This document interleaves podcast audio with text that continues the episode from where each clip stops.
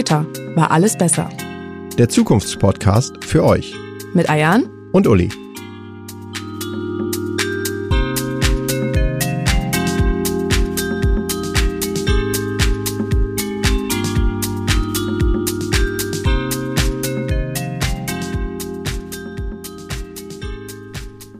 Hallo und herzlich willkommen. Heute sprechen wir über die Zukunft der Kultur. Was genau ist Kultur? Welche Zwecke erfüllt sie und wie wird sie sich zukünftig verändern? Uli, warum untersuchst du die Zukunft der Kultur überhaupt? Kultur ist wirklich sehr, sehr vielfältig und umfasst auch viel mehr Bereiche, als man jetzt vielleicht im ersten Moment meinen könnte. Zudem ist sie mitverantwortlich für unsere Lebensqualität und hat für mich auch immer durch ihre ja, fast schon soziale Dimension eine sehr besondere Bedeutung für unsere Gesellschaft. Mich interessiert natürlich aber auch, wie die Kultur der Zukunft aussehen wird. Unsere erste Kategorie, sag uns doch schon einmal drei zentrale Punkte zum Thema. Erstens, wie gesagt, was ich eben angedeutet habe, Kultur ist wirklich vielfältig. Zur Kultur gehören jetzt nicht nur das Theater, das Museum oder die Oper, sondern genauso eben das Kino, das Konzert, vielleicht auch sogar der Jahrmarkt. Zweitens, Kultur steht für Unterhaltung und Geselligkeit, genauso aber für Inspiration oder Bildung. Und drittens, Kultur ist auch ein Spiegelbild der Gesellschaft. Aber jetzt mal langsam. Du sagst, ein Jahrmarkt, vielleicht sogar ein Straßenfest, zählt genauso zur Kultur? Absolut. Also das sieht auch die Gesamtbevölkerung so. Wir haben ja repräsentativ die Bürger wieder gefragt und für neun von zehn Befragten hat Kultur sehr viele Facetten. Schließt Kinos, Straßenfeste, Musicals genauso mit ein wie jetzt eine Ballett- oder eine Opernaufführung. Und dagegen definiert wirklich nur jeder Zehnte Kultur als reine Hochkultur, also eher über diesen künstlerischen Bildungsanspruch, über Anregung zum Nachdenken. Und für diejenigen ist Kultur dann eben kein Unterhaltungsmedium und dient jetzt nicht dem Massenvergnügen. Gibt es denn Unterschiede innerhalb der Bevölkerung, für wen Kultur Theater bedeutet und für wen eher Kino? Klar, die gibt es, also zeigen sich unter anderem beim Alter. So äußern sich ältere Bürger konservativer als jüngere. Das kann unter anderem damit erklärt werden, dass viele gerade breitenkulturelle Angebote oftmals eben eher auf ein jüngeres Publikum ausgerichtet sind. Und auf den ersten Blick vielleicht etwas überraschend immer die Unterschiede beim Einkommen. Wer nur etwa jeder Zwanzigste mit einem hohen Einkommen den klassischen Hochkulturbegriff nennt, ist das bei den Geringverdienern mehr als jeder Vierte. Hm, und wie erklärst du dir das? Die Gründe sind sicherlich sehr vielschichtig und jetzt auch individuell unterschiedlich, das ist ja klar. Rausgefunden haben wir aber, dass zwei wesentliche Gründe vorherrschen. Das ist einerseits die Berührungsangst und die Nutzung. Denn je höher das Einkommen, desto öfter werden kulturelle Angebote jeglicher Art genutzt oder das jetzt auch einfach ausdrücken, können genutzt werden. Vergessen wir nicht, die meisten kulturellen Angebote kosten schließlich Geld. Ja, klar, das stimmt. Aber was meinst du mit Berührungsängsten? Wer hat denn solche? Es gibt immer noch viele Bürger, die Sorgen haben, Kulturangebote nicht zu verstehen oder gar negativ aufzufallen weil sie eben nicht wissen, wie bestimmte Abläufe jetzt im Theater oder in der Oper sind. In der Konsequenz sagen sie dann einfach, das ähm, Angebot ist nichts für mich. Dabei hätten sie vielleicht sogar Lust und Interesse, eine Veranstaltung zu besuchen. Und ich glaube, diese Sorgen sind eigentlich unberechtigt. Ich war gerade letzte Woche beim klassischen Konzert hier in Hamburg in der Elbphilharmonie, also Hochkultur pur, könnte man jetzt sagen ich mir das anschaue, für jeden gab es ein kostenloses Programmheft mit einigen Hintergründen zu den Stücken, zum Dirigenten, was mir persönlich übrigens sehr geholfen hat, das Ganze überhaupt zu verstehen. Das Publikum selber war total heterogen. Die einen kamen wirklich in schickster Abendgarderobe, andere aber auch mit Jeans und Pulli. Manche sind dann beim Schlussapplaus aufgestanden, haben laut super gerufen, andere sind sitzen geblieben, haben eher zurückhaltend geklatscht. Also und gefallen hat es wahrscheinlich trotzdem allen einfach. Mhm. Also Berührungsängste sind unbegründet. Was gehört denn eigentlich nicht zur Kultur?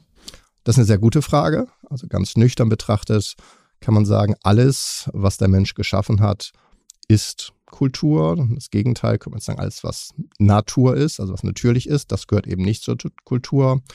aber natürlich auch die Art und Weise, wie wir zusammenleben, macht unsere Kultur aus. Wir sprechen ja nicht umsonst zum Beispiel von einer deutschen Kultur, einer amerikanischen Kultur. Wenn man darüber nachdenkt, gehört das Essen zur Kultur. Also in Spanien die Tapas, in Deutschland das Sauerkraut, in Italien die Pizza. Es gehören genauso Traditionen dazu, Thanksgiving, die Verhaltensweisen der Bürger. Die Schweden feiern wahrscheinlich anders als die Japaner, Mexikaner oder Maori. Die Chinesen haben andere Werte als die Griechen, also auch das gehört alles zur Kultur. Die Sprache natürlich oder eben wieder ja, klassische Kulturbereiche wie die Geschichte, bestimmte Gebäude, das Kolosseum in Rom würden wir sagen, ist ein Kulturgut. Das Weiße Haus in Washington ist ein Kulturgut. Musik natürlich, Bach, Mozart, Beethoven, aber eben auch genauso, weiß nicht, die Beatles, Elvis, Lady Gaga, all das ist Kultur. Mhm. Und wenn wir jetzt mal über die Kulturangebote sprechen, sind denn alle kulturellen Angebote gleichwertig oder auch gleich wichtig? Beide haben in jedem Fall ihre Berechtigung und sollten jetzt auch nicht in Konkurrenz zueinander gesehen werden. Oftmals wird ja gerade die sogenannte Breitenkultur kritischer gesehen oder eben als nicht gleichwertig zur klassischen Hochkultur. Und nach Ansicht ähm, der Kritiker sollte dann immer der Unterhaltungsfaktor bei kulturellen Angeboten möglichst gering sein. Man sollte sich nicht ablenken lassen durch unnötige Unterhaltung. Das wird ja dann vielleicht so eine Art Oberflächlichkeit für. Man kann nicht richtig eintauchen in die Kultur. Man verliert den Bezug zum Inhalt. Dabei wird natürlich immer unterstellt, dass das Hauptaugenmerk der Kultur in der Bildung liegen sollte. Und Grundlage hierfür ist dann meistens der Verweis auf die Geschichte, in der Kultur in direkter Verbindung zur Bildung gestanden haben soll. Und die war ja sowieso immer nur ein Teil der Bevölkerung dann überhaupt zugänglich oder für die auch nur relevant. Genau, so war das doch auch, dass nur die Oberschicht an kulturellen an Angeboten teilnehmen konnte. Da hast du natürlich recht, also es stimmt zum Teil. In der Vergangenheit waren über viele Jahrhunderte bestimmte Bereiche der Kultur eben nur oder fast nur dem Adel, dem Klerus, dem vielleicht noch wohlhabenden Bürgertum vorbehalten. Jedoch existiert natürlich stets auch parallel Kulturangebote, die in ihren Inhalten eher jetzt der heutigen Erlebniskultur geähnelt haben.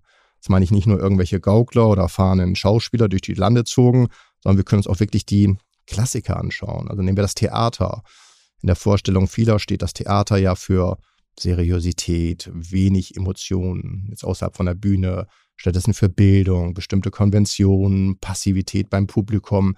Wenn wir uns jetzt aber die ersten Theateraufführungen der alten Griechen anschauen, dann hatte das Publikum wirklich einen direkten Einfluss auf das Schauspiel. Das saß eben nicht nur still auf den Steinstufen rum, sondern ließ seinen Emotionen freien Lauf. Also der Erfolg oder Misserfolg von den Stücken im alten Griechenland wurde an der Anzahl der geworfenen Früchte, der gespuckten Obstkerne gemessen. Es ging nicht jetzt nur um das eigentliche Stück, sondern auch um das Rahmenprogramm, das Angebot an Getränken und Speisen, die Anwesenheit der anderen Zuschauer war von Bedeutung. Jetzt vielleicht nicht unbedingt wie heute, dieses Sehen und Gesehen werden, sondern eher die Gemeinschaft stand im Vordergrund. Heute erleben wir das bei irgendwelchen Konzerten, bei Fußballspielen, ist ja auch das gemeinsame Erleben, was ein zentraler Bestandteil ist. Wir könnten uns jetzt auch die weiß nicht, die Wagenrennen und Gladiatorenkämpfe in den römischen Arenen anschauen. Es war ja auch, dass diese Art der Unterhaltung für erstmal alle Bürger oder alle freien Bürger bestimmt war. Und die Zuschauer entschieden dann durch Beifall über das Schicksal der Protagonisten.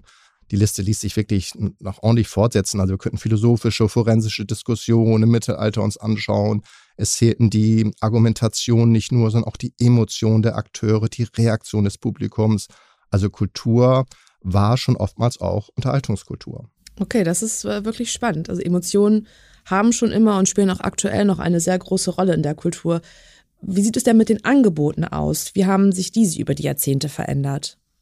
Ich würde sagen, spätestens seit den 1970er Jahren haben viele Kulturschaffende, aber eben dann auch neu kommerzielle Anbieter die Möglichkeit von Kulturangeboten erkannt. Das sind ja auch so Begriffe, die Einzug gehalten haben. Event, Spektakel, Show, Entertainment. Das war jetzt irgendwie mein Leben lang schon in Verbindung mit Kultur so. Und unterstützt wurde dann die Entwicklung noch durch eine zunehmende Kommerzialisierung der Kultur, Sponsorenschaft, Werbung. Ich glaube aber, die Gründe für die gegenwärtige hohe Bedeutung und Popularität der Kultur, die liegen eben jetzt nicht nur im Einzug des Kommerz. Sondern, also wieso ist Kultur heute so beliebt? Beliebter denn je? Das Erleben eines Erlebnisses, das steht für viele heute eben im Vordergrund. Das ist auch ein wesentliches Kriterium für den Besuch von einer kulturellen Veranstaltung. Das Erlebnis soll dabei live stattfinden. Also der Besucher möchte spontan etwas sehen, hören, fühlen, möchte den Alltag hinter sich lassen, so für einige Stunden eben live in eine Art Traumwelt entschwinden. Dabei soll es natürlich möglichst eine vollkommene Inszenierung geben. Größtmögliche Unterhaltung soll geboten werden. Ist ganz gleich, ob es in der Musik, in der Film- und Theaterkultur, die Inszenierung erleben wir auch in der Malerei, wo viele Sachen inszeniert werden. Natürlich in der Sportkultur. Also denk nur, ich es mir jetzt irgendwie beim Football, die Halbzeitshows beim Super Bowl anschaue, ist oftmals wichtiger als der Super Bowl als solcher. Und natürlich nicht ganz unwichtig in dem Zusammenhang, auch das Berichten am nächsten Tag. Also ich kann das vor Kollegen, vor Nachbarn, vor Freunden eben erzählen, wenn ich dir erzähle, wo ich gestern war, wobei heute vieles dieses ja schon, ähm, viele das ja schon während des Events machen. Also die posten, WhatsAppen, Twittern. Das sehe ich übrigens ähm, auch schon kritisch. Also statt den Moment richtig zu genießen, wird eben versucht, in Echtzeit zu fotografieren, zu texten. Und klar, man will irgendwie mithalten. Und wenn ich jetzt nicht texte und wenn ich dir jetzt nicht die Nachricht schicke und jetzt erst übermorgen erzähle, dann hast du es natürlich wahrscheinlich schon zigmal über Social Media irgendwie gehört. Also das ist natürlich auch ein Dilemma. Ja, absolut. Und man hat man vielleicht auch Angst, dass das jemand einem nicht glaubt, weil ich war ähm, jetzt gerade am Wochenende in der Bakis Arena bei einem Comedian, also 16.000 Leute. Und als er dann durch die Reihen ging, hat er mit einzelnen Personen ganz direkt gesprochen. Also auch mhm. wirklich das Mikrofon hingehalten. Und ein Mann war dran und der hat dabei nur auf sein Handy gestarrt und ihn gefilmt. Also diesen Moment, dass dieser Comedian jetzt mit ihm spricht. Und das, obwohl er halt ja direkt vor ihm stand. Und das fand ich für beide, war das eine ganz komische Situation. Das war total schade. Aber ähm, ja, das scheint heute wohl irgendwie dazuzugehören. Ähm, die Digitalisierung hat die so das Social Media Leben eben auch in die Kultur gebracht. Denn selbst die Durchsage, dass die Pause gleich zu Ende ist, war so Leute, letzte Insta-Story hochladen und dann geht's weiter. Wie meinst du denn, entwickelt sich das Ganze zukünftig? Werden die kulturellen Bereiche immer mehr verschwimmen? beides, glaube ich. Also bestimmte Kulturbereiche werden näher zusammenkommen, werden zusammenwachsen. Aber für die Zukunft erwarte ich eben auch, dass eher hochkulturelle Angebote ebenso weiter bestehen werden wie breitenkulturelle. Und für beiden, glaube ich, wird dieses zwischenmenschliche oder der zwischenmenschliche Kontakt von steigender Bedeutung sein. Also auch Museen, Theater, Kunstausstellungen werden diesen zukünftig mehr Raum verleihen. In den USA ist es ja schon heute so, dass die Pause von Theaterstücken ausgedehnt werden, die Angebote hinterher sehr umfassend sind, um eben ja, den Besuchern auch ein Forum zum Austausch zu bieten. Und ich glaube, der Kontakt mit anderen ist immer in doppelter Hinsicht von Bedeutung. Also einerseits klar haben wir die Möglichkeit, uns über das Geschehene, über das Erlebte direkt auszutauschen, unterschiedliche Meinungen zu hören, Gemeinsamkeiten, Unterschiede, das ist alles klar. Andererseits schafft das eben auch erst die Gemeinschaft. Und Geselligkeit ist ja etwas, was die meisten Besucher nur zu gerne erfahren wollen. Und bei breiten kulturellen Angeboten ist diese Gemeinschaft eben heute schon viel eher gegeben. Was danach ausgebaut werden könnte, ist der Austausch. Hier, glaube ich, passiert noch relativ wenig. Und für mich geht es natürlich auch immer darum, die Verweildauer zu verlängern. Ich glaube, das funktioniert aber wirklich nur, wenn das Angebot auch attraktiv ist. Und für die Betreiber würde es sich dann ja auch wieder rechnen. Also wenn die Leute länger bleiben, dann könnte noch neben den Eintrittsgeldern etwas verdient werden. Aber da muss ich natürlich auch ein entsprechendes Angebot dann vorhalten. Mhm. Machen wir es doch mal ein wenig konkreter und reden über die Zukunft einiger kultureller Bereiche. Wie siehst du die Zukunft der Museen? Die haben für mich ein hohes Potenzial. Also viele schaffen es ja heute schon, wirklich die Massen für sich zu begeistern. Die inszenieren tolle Ausstellungen, sprechen breite Zielgruppen an, entwickeln sich immer weiter. Als Beispiel, wenn ich mir so in Hamburg anschaue, gibt es ja schon seit zig Jahren die lange Nacht der Museen, um eher ein jüngeres Publikum für sich zu begeistern. In ganz vielen Museen gibt es schon tolle Audioguides, die dir dabei helfen, vielleicht das Kunstwerk zu verstehen, vielleicht zu verstehen, was der Künstler auch damit aussagen wollte, irgendwelche Zusammenhänge besser einordnen zu können. Also finde ich ein ganz tolles Angebot. Natürlich gibt es immer noch auch Museen, die eher jetzt mit Vitrinen, Textwüsten arbeiten, die sich auf ihren Auftrag so ein bisschen konzentrieren, sammeln, bewahren. Klar, gehört auch zum Museum dazu wenig besucherorientiert aber dann natürlich andererseits sind. Die werden es, glaube ich, eher schwer haben. Aber also klar, insgesamt glaube ich, dass Museen in Zukunft an Bedeutung gewinnen werden. Mhm. Und Theater? Hm, würde ich sagen, so ein bisschen zwischen Tradition, aber auch Weiterentwicklung. Also einerseits sind Theater eine klasse Möglichkeit, sich zu bilden, gleichzeitig unterhalten zu werden. Andererseits sind sie auch wie geschaffen für Gemeinschaft und Austausch. Und hier gilt es, glaube ich, in Zukunft darum, das Potenzial besser zu nutzen, etwas zu bieten, damit der Gast eben nicht lieber zu Hause auf dem Sofa bleibt, sondern auch der Mut vorhanden ist, neue Inhalte auszuprobieren, die Pausen vielleicht anders zu gestalten, über Aftershows nachzudenken, über Kooperation und so weiter. Apropos Sofa, aktuell ist ja das Stream sehr beliebt. Hat denn das Kino noch eine Zukunft? Ich glaube, das ist ähm, nicht einfach. Also jetzt in Zukunft einfach eine große Leinwand, einen tollen Dolby Surround, Nachos und Popcorn anzubieten, das wird auf Dauer nicht ausreichen. Also viele haben, was du mir gesagt hast, diese Alternative von Streaming-Angeboten entdeckt, schauen die Filme, die oftmals dann sogar zeitgleich gezeigt werden, eben lieber dort. Also der Film alleine, der wird nicht reichen. Chancen sehe ich äh, unter anderem im Bereich von Service. Jetzt eine Kinokette, die wir hier in Hamburg haben, die aber auch Kinos in anderen Städten betreibt. Die setzt ja ganz klar auf das Thema Service, also Parkplätze in der Nähe, kostenlose Garderobe, damit du nicht irgendwie deine Jacke auf dem Fußboden parken musst oder die ganze Zeit auf dem Schoß haben musst. Da gibt es einen kostenlosen Begrüßungsdrink, Service wieder am Platz, dazu sehr bequeme Sitze, vorher, hinterher ein gastronomisches Angebot, das jetzt mehr ist als Nachos und Popcorn, was vielleicht sonst klassisch ist. Die Atmosphäre ist besonders gestaltet, also der Saal ist architektonisch. Jetzt nicht nur irgendwelche weißen Wände, sondern es ist eine Art Bibliothek mit Filmplakaten wird gearbeitet. Ob das jetzt alleine reicht, um dauerhaft gegen Netflix und Co. bestehen zu können, ja, weiß nicht, vielleicht nicht jedes Kino, einige sicherlich. Denn vergessen wir nicht, es geht schließlich ja auch nicht immer nur um den Film, sondern Kino ist ja auch wirklich dieses, ich will ausgehen, ich will was mit meinem Partner, meiner Partnerin, mit Freunden zusammen machen. Also es ist ja per se erstmal ein hohes Potenzial da. Ja, und man möchte Popcorn essen. Ja, das weiß ich nicht. ähm, und abschließend, wie sieht es mit der Konzertlandschaft aus? Ich glaube, die wird immer besser. Also die hat sich wirklich toll weiterentwickelt. Musiker haben einerseits natürlich erkannt, dass kaum noch jemand Musik für zu Hause kauft. Immer mehr Musik wird schließlich gestreamt. Damit sinken natürlich auch die Einnahmen für die Künstler. Und Geld lässt sich aber wirklich mit Konzerten verdienen. Und diese werden eben dann zu Events, bei denen man etwas erlebt, gemeinsam mit anderen. Das, ist, das Ganze ist noch live. Dann haben die das super aufgeteilt. Es gibt irgendwelche VIP-Sektoren, Stehplätze, genauso aber Sitzplätze für diejenigen, die lieber sitzen wollen auf Konzerten. Es gibt ein Rahmenprogramm. Es gibt natürlich den Auftritt des Musikers selber. Und insofern glaube ich wirklich, das bleibt für breite Zielgruppen ein Erlebnis par excellence in der Zukunft. Es scheint ja so, dass der besondere Moment, das Außergewöhnliche, das Erlebnis super wichtig ist. Wieso ist das so? Hm.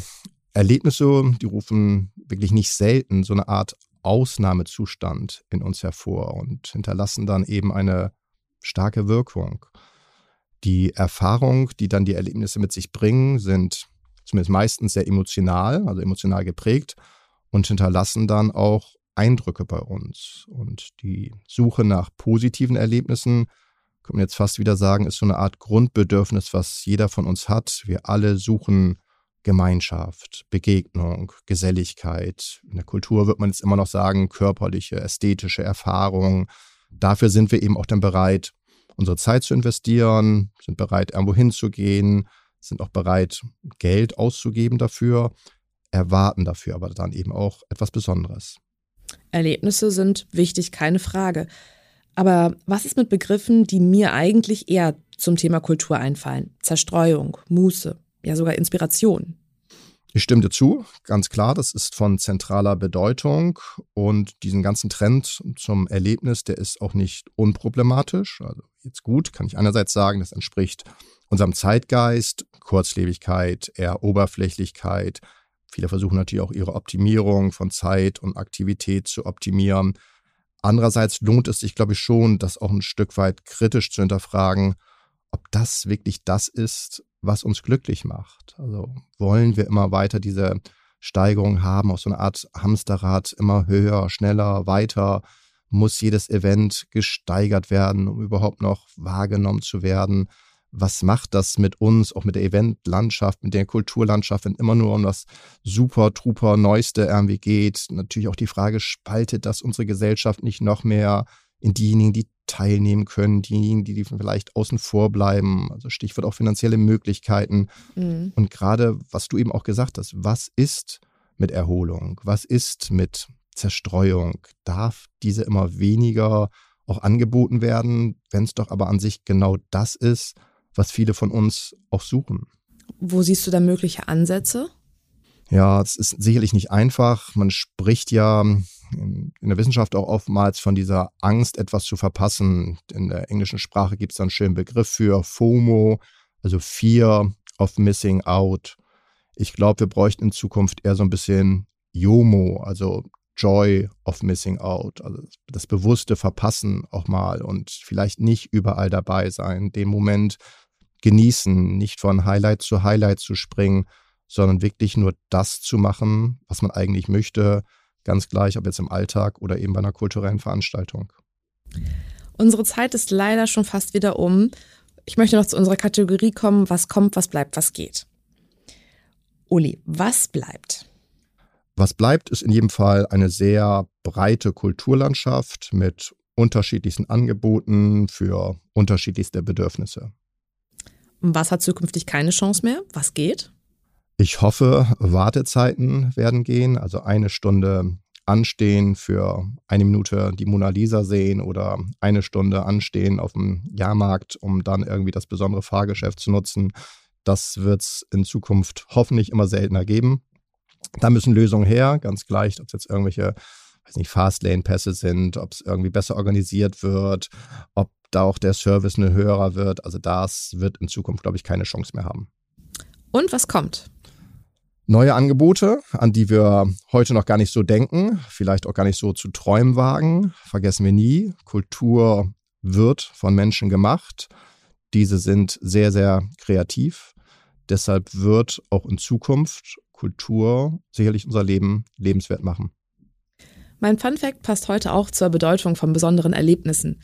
Denn dafür haben sich die Theater am Broadway etwas sehr Cleveres einfallen lassen. Es gibt bei ihnen keine Reihe I, um enttäuschte Zuschauer zu vermeiden, die glaubten, sie würden in Reihe 1 sitzen. Vielen Dank fürs Zuhören. Wenn du eine Frage hast, dann schreib mir gern. Die E-Mail findest du in den Show Notes. Und wenn dir die Folge gefallen hat, dann lass uns doch gern ein Like da und vergiss nicht, uns zu abonnieren. Tschüss und bis zum nächsten Mal.